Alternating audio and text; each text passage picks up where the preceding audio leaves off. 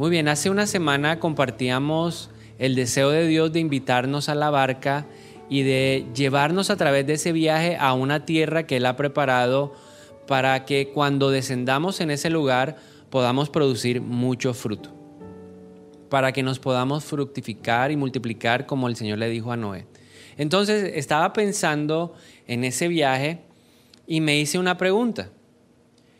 Si el cambio es vital para llegar a ese lugar que ha sido preparado por Dios para que seamos personas fructíferas y podamos multiplicarnos, ¿por qué a veces nos negamos al cambio?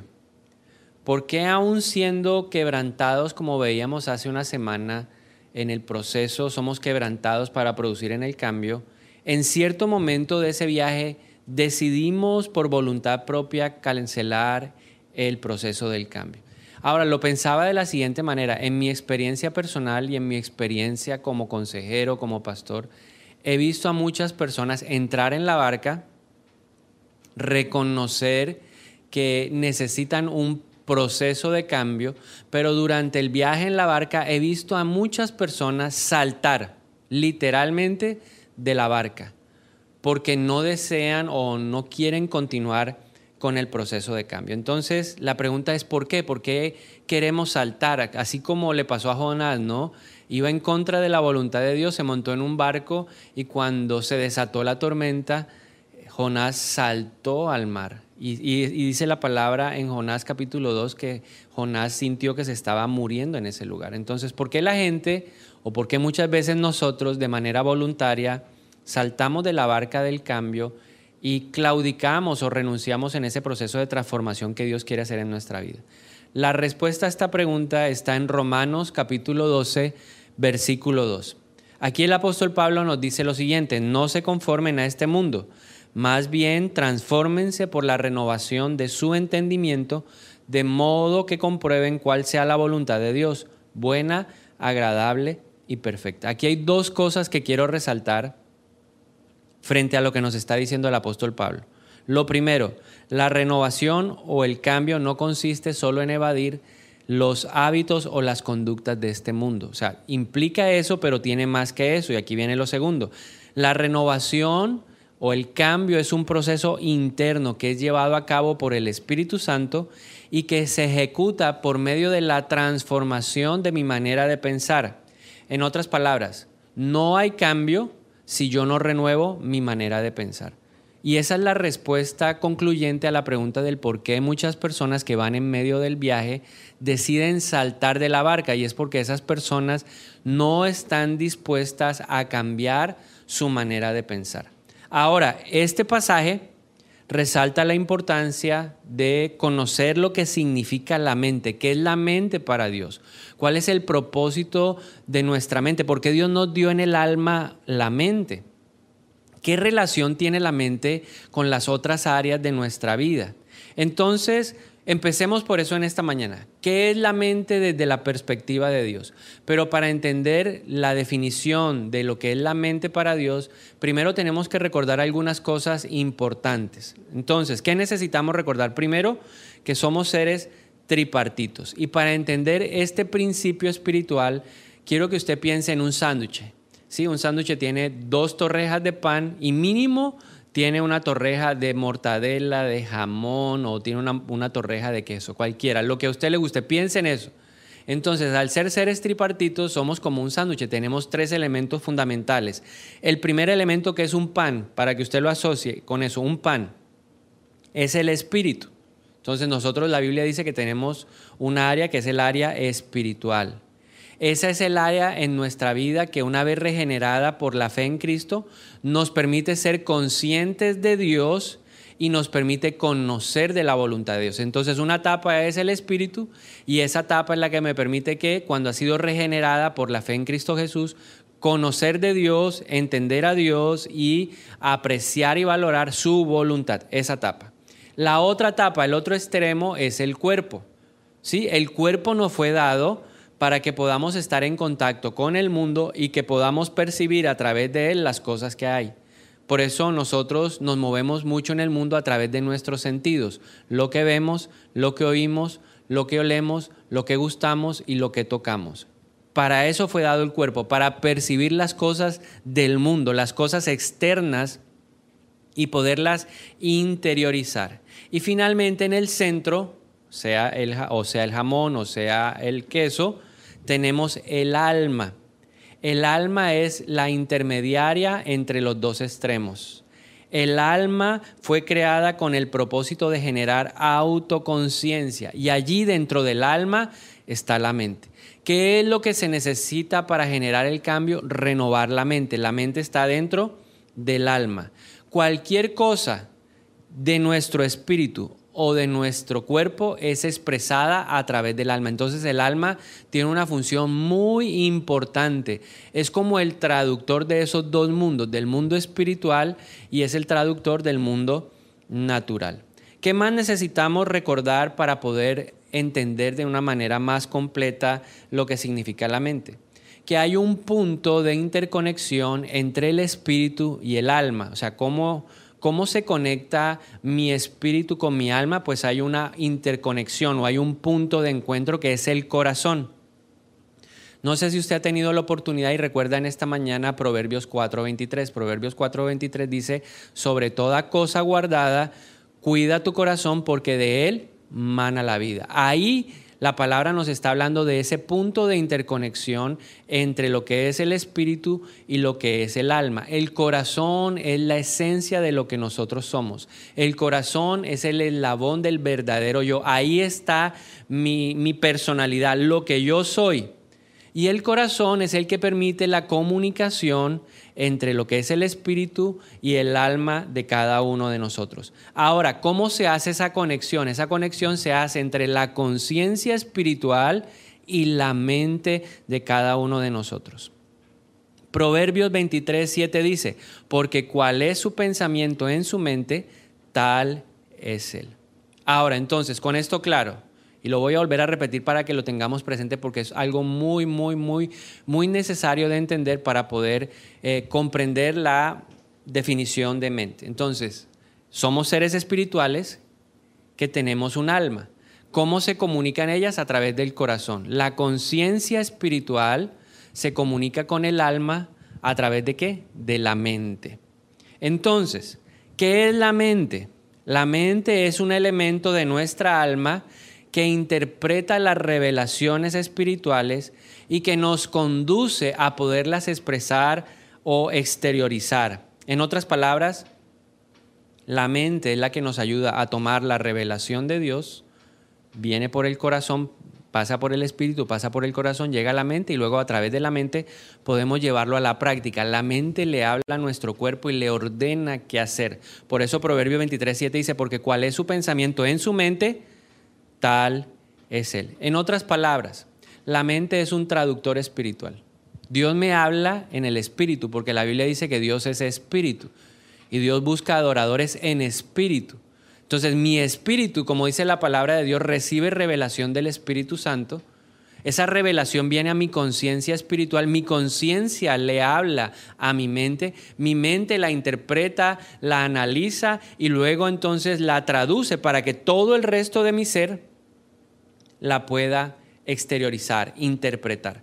Veámoslo de una manera práctica en un pasaje bíblico que está en Romanos 10.9. Aquí se ve, digamos, la interacción entre la conciencia espiritual y la mente en el corazón de cada uno de nosotros. Dice la palabra de Dios, que si confiesas con tu boca que Jesús es el Señor, y si crees en tu corazón que Dios lo levantó de entre los muertos, serás salvo. Entonces, ¿cómo es el proceso de salvación en la vida de una persona? Para que entendamos esto de la mente como traductora espiritual.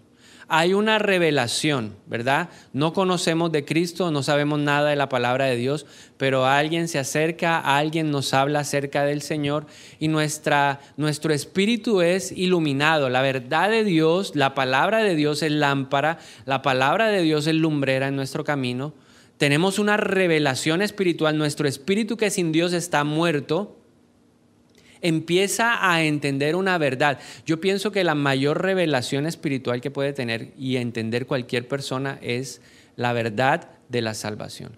La salvación no es por obras, la salvación es por gracia, es un regalo que Dios nos quiere dar. Entonces, cuando viene ese instante a nuestra vida, como que nuestros ojos se abren y entendemos. Entonces, el Espíritu Santo nos revela esa verdad que la salvación es a través de la fe en Cristo Jesús. Nuestro corazón lo cree, como dice Pablo, dice, con el corazón se cree. Creemos que Jesús es el Hijo de Dios, que murió y resucitó por nuestros pecados. Pero eso tiene que expresarse o tiene que exteriorizarse de alguna manera. Entonces, la verdad, esa revelación viene a mi espíritu, viene a mi conciencia, empiezo a ser consciente de la necesidad de Dios, empiezo a ser consciente de que Dios existe, soy consciente de que soy pecador, soy consciente de que Jesús es el único camino. Y entonces mi conciencia empieza a revelarle esa verdad a la mente, la mente lo analiza, la mente lo razona y luego cuando hay ese entendimiento en nuestra mente, viene esa confesión. De eso se trata. La mente es la clave en el proceso del cambio.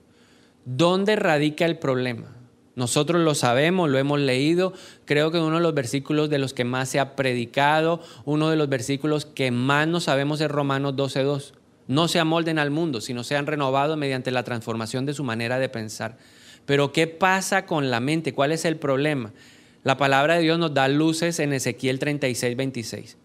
Aquí el profeta Ezequiel recibe una revelación de parte del Espíritu Santo y nos escribe lo siguiente. Dice, le daré un corazón nuevo. ¿Qué es el corazón? El centro de control de nuestra vida es donde está nuestro verdadero yo. En el corazón está la esencia de lo que somos. Entonces Dios nos da un corazón nuevo. Diga conmigo ahí en su casa, Dios me da un corazón nuevo. Y luego dice la palabra a través del profeta Ezequiel, pondré un espíritu nuevo dentro de ustedes. Entonces, ¿qué nos da nuevo Dios? Nos da un corazón nuevo y nos da un espíritu nuevo. ¿Cómo se comunica el espíritu con el alma de la persona? Con un corazón. Entonces, ¿qué significa esto? Dios me da un espíritu nuevo para que yo pueda hablar con Él, para que yo sea consciente nuevamente de su presencia en nuestra vida. Dios me da un corazón nuevo para que yo pueda tener en mi vida el deseo de vivir esa nueva vida a la que Él me está llamando. Él pone en mí el querer como el hacer. El querer como el hacer viene a dónde? Al corazón. ¿Qué es lo que Dios siempre está mirando de la gente? Dios mira el corazón. De la abundancia del corazón es que habla la boca. Del corazón es que nacen los malos deseos o los buenos deseos. El corazón. Entonces Dios regenera o rehace nuestro espíritu que estaba muerto y regenera nuestro corazón, que es la interconexión. O sea, está arreglado esa parte de poder escuchar la voz de Dios, arregla la posibilidad de comunicárselo al resto de nuestro ser. Pero el alma, y específicamente dentro del alma, la mente, ¿qué pasa? La mente no es, no se rehace o no es regenerada. La Biblia dice que la mente debe ser transformada. O sea, aquí tenemos que tener conciencia de esto. Ah, debemos tener una participación activa en el proceso de cambio de nuestra manera de pensar. No renovar nuestra mente hace que vivamos la vida como si estuviéramos sin Cristo. Por eso vemos personas que reciben revelación de salvación, se suben a la barca por el momento de salvación, pero cuando van en la barca, como no se han regenerado o no han transformado su manera de pensar, saltan de la barca y empiezan a vivir como sin Cristo. Seguimos viviendo de la vieja manera de vivir.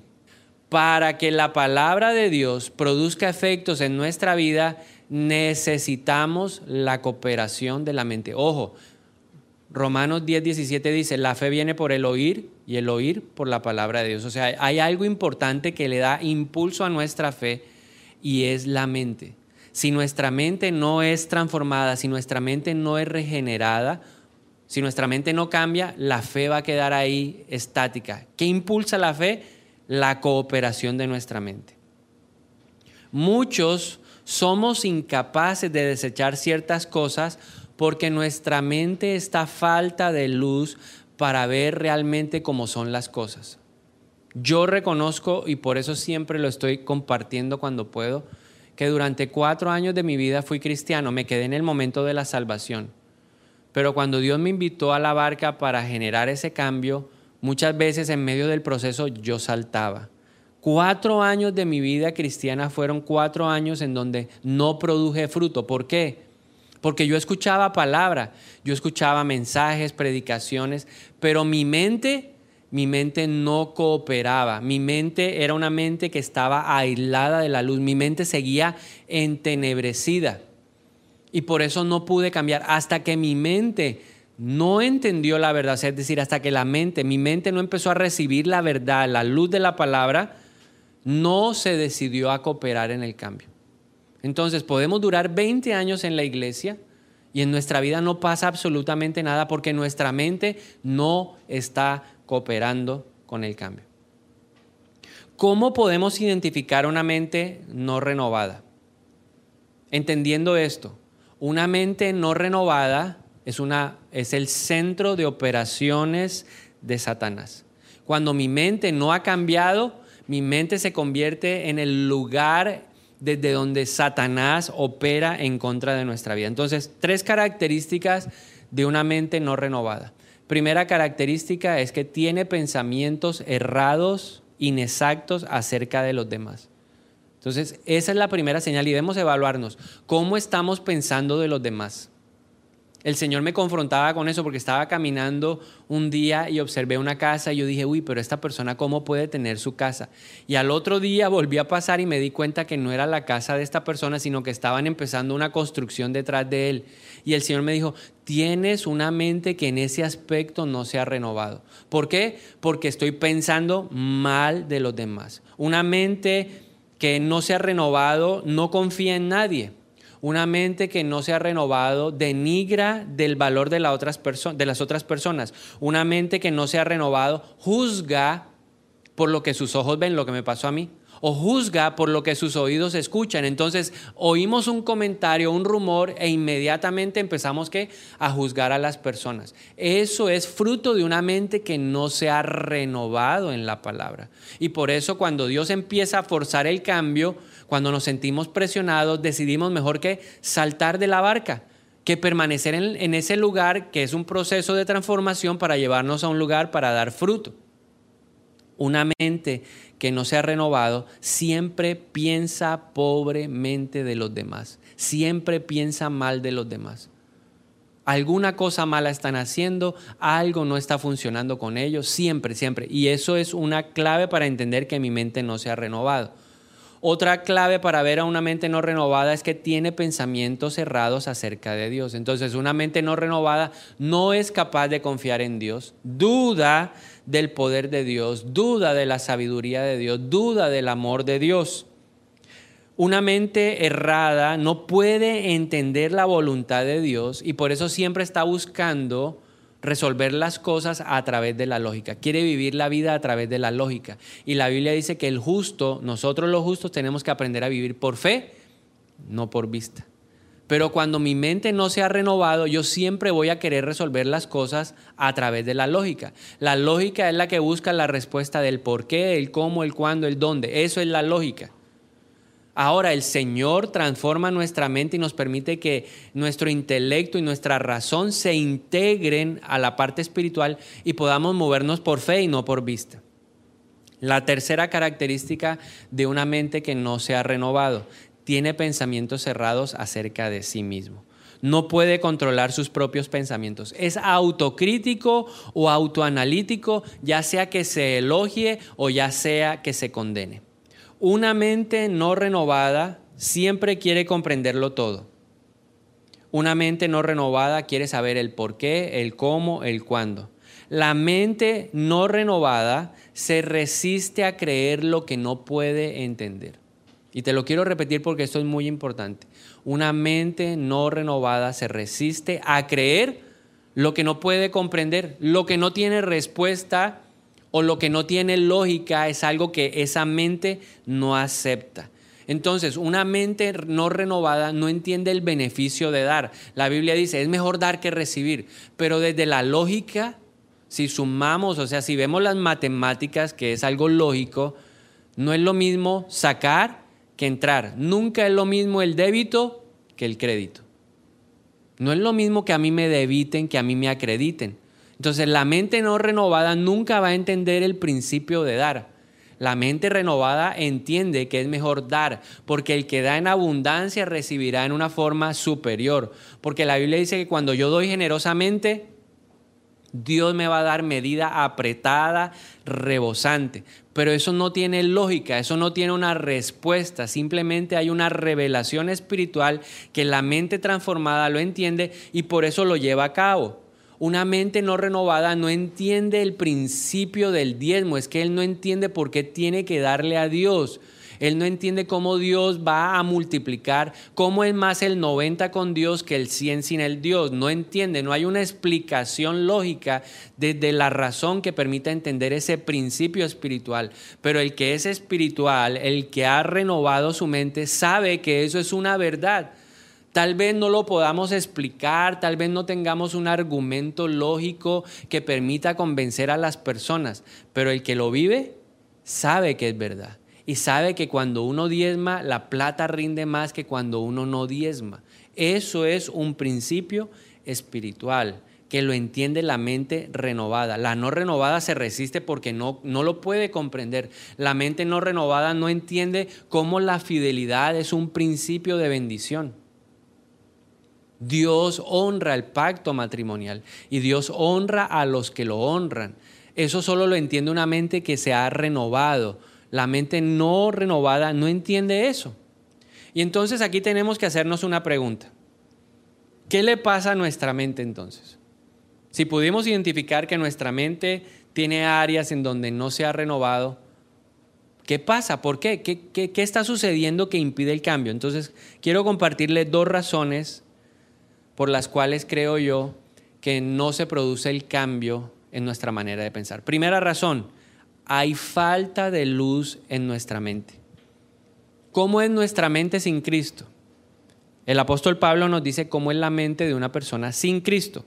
Efesios 4, 17, 18 dice, esto digo e insisto en el Señor, que no se conduzcan más como se conducen los gentiles en la vanidad de sus mentes, teniendo el entendimiento entenebrecido. Y aquí la palabra clave es entendimiento. La palabra entendimiento es una palabra griega que utilizó el apóstol Pablo para denotar la mente como conector espiritual entre el alma y el espíritu de una persona. Recuerde que la mente es ese traductor espiritual que recibe información de nuestra conciencia espiritual, de esa verdad de Dios para que nosotros la llevemos a la práctica. Entonces, cuando la mente no se, no se expone a la luz, sigue entenebrecida. Nosotros no somos regenerados inmediatamente, tenemos esa revelación de la salvación de Dios en nuestra mente. Nuestro corazón sí se, regenera, nuestro espíritu es nuevo. Nueva criatura somos, dice 2 de Corintios 5, 17. Esa nueva criatura está formada por un espíritu nuevo, por un corazón nuevo, pero por una mente que sigue siendo una mente que vieja, entenebrecida que sigue en oscuridad. Entonces, ¿qué es lo que tiene que hacer una persona que quiere renovarse? Necesitamos exponernos a la luz. Recuerde que en Juan 3, 16, 17, 18, ahí en ese pasaje la Biblia nos dice que la gente voluntariamente se negó a exponerse a la luz. ¿Por qué? Porque no quería que las obras de su oscuridad, de sus tinieblas, quedaran expuestas. Entonces nuestra mente no cambia porque nos falta luz, nos falta exponerla a la luz de Cristo, a la palabra. Recuerde, Cristo es la luz y Cristo es la palabra y la palabra ha sido revelada y ha sido escrita por el Señor. Entonces nosotros tenemos que exponer la mente a la luz. Hay mucha gente que no quiere la luz, niega la luz. Yo negué cuatro años la luz. Me sentaba en una silla, escuchaba al predicador y cuando la verdad, cuando esa luz era para mi vida, yo le hacía el kit, evitaba la luz, me justificaba, porque a veces uno dice, pero ¿cómo hago para que esa luz no llegue a mi vida? Pues a través de la justificación. Diga conmigo, no me voy a justificar más. La justificación no me deja que mi mente se exponga a la luz. ¿Por qué? Porque tengo un argumento para validar un comportamiento que está mal. Entonces mi mente se justifica. Y por eso no recibe luz. ¿Qué más? Porque nuestra mente, como estaba entenebrecida, está atada espiritualmente. Hay muchos espíritus que han estado trabajando a lo largo de nuestra vida en nuestra mente porque el enemigo reconoce la importancia de ese conector espiritual. El enemigo sabe que una parte fundamental del cambio en nuestra vida es la mente y por eso la ataca, la bombardea. La mente es el campo de batalla. Entonces, ¿cuáles son esos espíritus? ¿Cómo nos atan? Entonces, por ejemplo, hay un espíritu que hace que mi mente divague. Entonces estoy escuchando algo y mi mente de pronto, ¿qué? Se va. O una mente dubitativa 50% sí, 50% no. Es como en el programa ¿Quién quiere ser millonario? Tiene uno dudas y uno que pide ayuda del público. O dice 50-50, quíteme de las 4-2. Y así pasa en nuestra vida espiritual. Entonces nuestra mente está atada por la duda pero también está atada por la racionalidad. La racionalidad significa dar vueltas alrededor de algo buscando el porqué. O nuestra mente puede estar atada por la incredulidad. No le creo nada a Dios y tenemos que entender algo muy importante. La incredulidad es desobediencia. La incredulidad en Nazaret impidió que Dios pudiera hacer o que Jesús pudiera hacer milagros en ese lugar. ¿Qué más produce atadura? La ansiedad y la preocupación. Es ocupar el pensamiento con algo que produce temor. También la mente enjuiciadora, crítica y suspicaz. Es, es un espíritu que daña las relaciones porque condena a la gente, pero también está la mente pasiva que se caracteriza por su apatía, por su tibieza y por su pereza. Entonces, para terminar, ¿cómo efectuamos la renovación? ¿Qué necesitamos? Lo primero es reconocer que esto es un proceso diario. Todos los días yo tengo que levantarme con la disposición de renovar mi manera de pensar. Para eso necesito la ayuda, la participación activa del Espíritu Santo. Entonces, un proceso diario de reconocimiento propio, en donde también le decimos al Espíritu de Dios que nos ayude. Lo segundo, o los siguientes puntos, los vemos en Efesios 4, 22 al 24. Y aquí el apóstol Pablo nos dice, con respecto a su antigua manera de vivir, despójense del viejo hombre que está viciado por los deseos engañosos pero renuévense en el espíritu de su mente y vístanse del nuevo hombre que ha sido creado a semejanza de Dios en justicia y en santidad de verdad. Y aquí entonces, a través de este pasaje vamos a entender tres puntos más.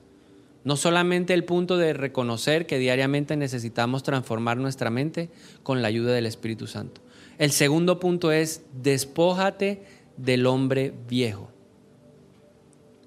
Y aquí viene algo bien importante y es una participación activa de otro elemento fundamental de nuestra alma que es la voluntad. Entonces tiene que haber un deseo, tiene que existir la voluntad, el compromiso de desechar al hombre viejo. Ese hombre puede ser, ese hombre viejo puede ser un pensamiento, una palabra o una acción que nosotros tenemos que aprender a rechazar de qué? De forma continuada. Por ejemplo, el Señor nos habla, o le voy a poner un ejemplo de algo que me pasó a mí. El Señor un día me habló y me dijo, no te emborraches con vino. Eso es una revelación. Que mi mente por años divagó, batalló, justificó, pero el día que mi mente se dispuso y la entendió, vino el cambio. Y dije, no voy a volver a tomarme una sola copa de licor. Vino una revelación y mi mente lo comprendió, mandó el mensaje y mi voluntad tuvo que decidir hacerlo. Eso es despojarse del hombre viejo, así como el día que me dijo, no, no hables más de esa manera. La maledicencia no es una forma de hablar de un hombre espiritual. Y vino un convencimiento a mi vida de que algo tenía que cambiar en mi manera de, hablar. Entonces mi voluntad dijo, no vuelvo a utilizar las palabras que solía usar y que aprendí en el pasado. Voy a hablar de una manera diferente. Eso es deshacerse del hombre viejo. Ahora, algo importante que te quiero compartir y que es muy importante que tú lo tengas presente. Cuando Dios nos redarguye o cuando Dios pone el dedo en nuestro corazón, en la llaga de nuestro corazón, en algo que es parte de la vieja vida, nosotros inmediatamente tenemos que disponernos a lidiar con eso. ¿Por qué? Porque cuando Dios dice que tratemos con algo, Dios está soltando la unción de victoria para vencer eso. O sea, cuando Dios me habló a mí de cambiar mi manera de hablar y yo empecé a trabajar en eso desde mi voluntad, Dios estaba colocando sobre mí la unción para poder renovar mi manera de hablar. Para hablar de una forma diferente, sin grosería, sin maledicencia, sin doble intención. Dios estaba desatando una unción. Entonces, cuando tratamos con el pecado en el tiempo de Dios, Dios nos va a dar una unción de victoria sobre esa área en particular. Y esto me lleva a entender otro, otro aspecto importante de, dentro del despójate del viejo hombre. Un corazón dañado, un corazón que no trata con los asuntos de Dios, no permite que la mente sea renovada. O sea, si mi corazón sigue dañado, mi mente no se va a renovar. Dios puede que me esté hablando en esta mañana de, hey, tienes que perdonar. Esa es una verdad espiritual. La amargura, el odio, el resentimiento contaminan. Esa es una verdad espiritual que tiene que ser entendida por la mente, pero que pasa por el corazón. Si el corazón no se decide a perdonar, la mente jamás se va a poder renovar. Lo tercero, dice el apóstol Pablo, vístete del hombre nuevo y también es un acto de la voluntad significa permitir que el Espíritu Santo obre en nosotros para que nosotros podamos llevar a cabo la obra a la manera suya. Lo voy a volver a repetir. Vestirse del hombre nuevo es permitir que el Espíritu Santo haga la obra en nosotros para que nosotros podamos hacer la obra a su manera. ¿Cómo puedes permitir que el Espíritu Santo obre en tu vida? Llénate de la luz del Señor. ¿Cómo es eso? ¿Cómo lo podemos hacer de manera práctica? Lee la palabra, medita en la palabra, de día y de noche, dice Josué 1, 7 y 8. Medita en la ley del Señor. El Salmo 1 también dice, bienaventurados los que meditan en la ley del Señor de día y de noche. Entonces nosotros tenemos que aprender a qué? A escuchar la palabra, a ver las prédicas, cuando estemos ahí sentados, no haga como hacía yo, que me justificaba para evitar que la luz llegara a mi vida. Entonces, escuche prédicas, lea la palabra, lea libros cristianos, escuche música de alabanza y de adoración. ¿Usted quiere que la luz de Cristo cambie su manera de pensar? Lo primero, una de las cosas que siempre le recomiendo a las personas que se convierten es, hey, ojo con lo que escucha porque la fe viene por el oír. Entonces le digo, ¿qué clase de música escuchas? ¿Qué está generando ese ritmo o esa música en tu corazón? Cámbialo por, por, música que adore y que exalte el nombre de Dios. Ahí nuestra mente va a empezar a qué? A cambiar. Busca amigos que te ayuden a vestirte del nuevo hombre, no del viejo hombre. Por eso uno tiene que a veces cortar, tiene que cortar esas relaciones viejas que lo único que lo van a hacer es que llevar al viejo hombre. Nosotros necesitamos gente que nos impulse hacia la edificación del nuevo hombre. Y finalmente, en cuarto lugar, cuida el contenido de tu mente. Saca toda la basura que haya en ella y llénala con cosas que te edifiquen. Vamos a orar. Ahí en tu casa te pido que por favor te aprestes, te alistes, disponte. Vamos a orar en este día. Amado Padre, yo te doy gracias por esta mañana. Gracias porque hoy estás trayendo una revelación a nuestra vida. Hoy tú nos hablas por medio de tu espíritu, a nuestro espíritu, y nos dices, para que haya cambios se necesita una mente renovada. Gracias Señor porque podemos declarar en el nombre de Jesús que a esta hora esa palabra baja a nuestro corazón empezamos a tener conciencia de la necesidad, de la importancia del cambio en nosotros. Escuchamos tu voz decir, despójate del viejo hombre. El hombre que está viciado, el hombre que no reconoce sus errores. Por eso hoy en primer lugar queremos decirte, perdónanos Señor. Porque hemos dudado, hemos racionalizado, hemos negado tu palabra. Hemos permitido, como dice la parábola del sembrador, que la ansiedad y las preocupaciones de esta vida desplacen tu palabra en nuestro corazón. Pero hoy queremos pedirte en el nombre de Jesús que nos ayudes. Hoy es un día para cambiar y el deseo de nuestro corazón es que nuestra mente cambie. Por eso pedimos en el nombre de Jesús la ayuda del Espíritu Santo. Solo tú puedes traer hoy, Espíritu de Dios, convencimiento a nuestra vida de aquellas cosas en nuestro corazón que necesitan ser cambiadas. Yo he podido escuchar personas, familiares diciéndome, cámbiame, cambia, cambia. Pero hoy necesito escuchar la voz principal que es la tuya, Señor. Redargúyenos y convéncenos de pecado. Despojarse del hombre viejo es tomar la firme decisión de no hacer lo que uno solía hacer antes. Pero reconocemos que nuestra mente a veces no escucha porque todavía sigue entenebrecida. Por eso la exponemos a la luz. A esta hora, en el nombre de Jesús, yo desato mi mente.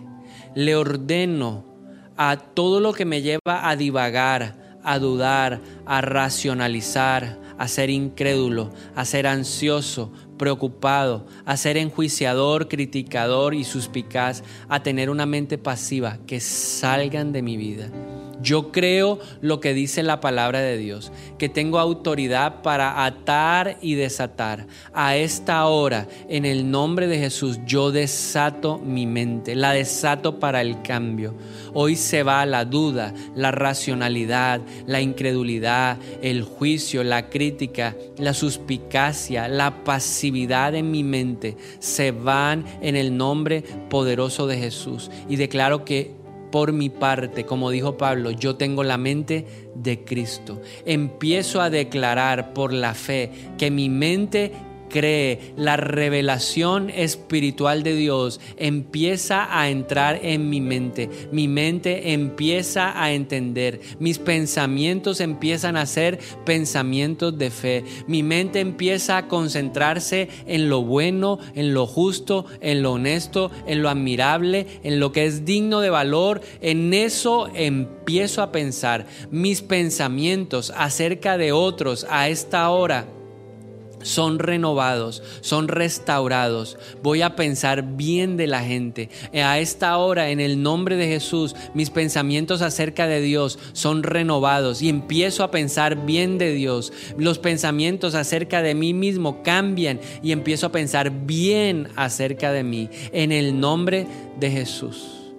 Todo lo que es basura se va de la mente.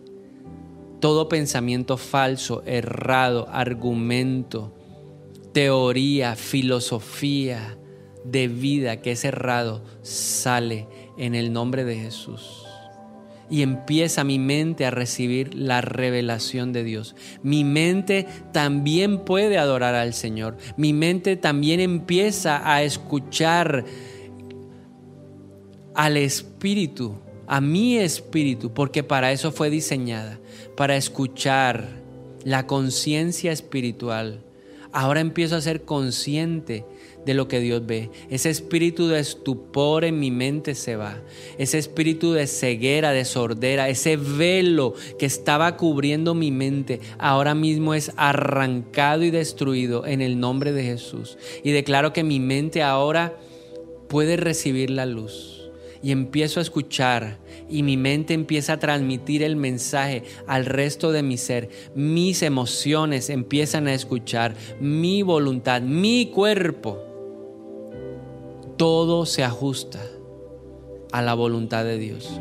Renuévense para que comprueben la voluntad de Dios, que es buena, agradable y perfecta. Y mientras lo adoramos, yo sé que el Espíritu Santo nos va a hablar y vamos a escuchar la voluntad de Dios.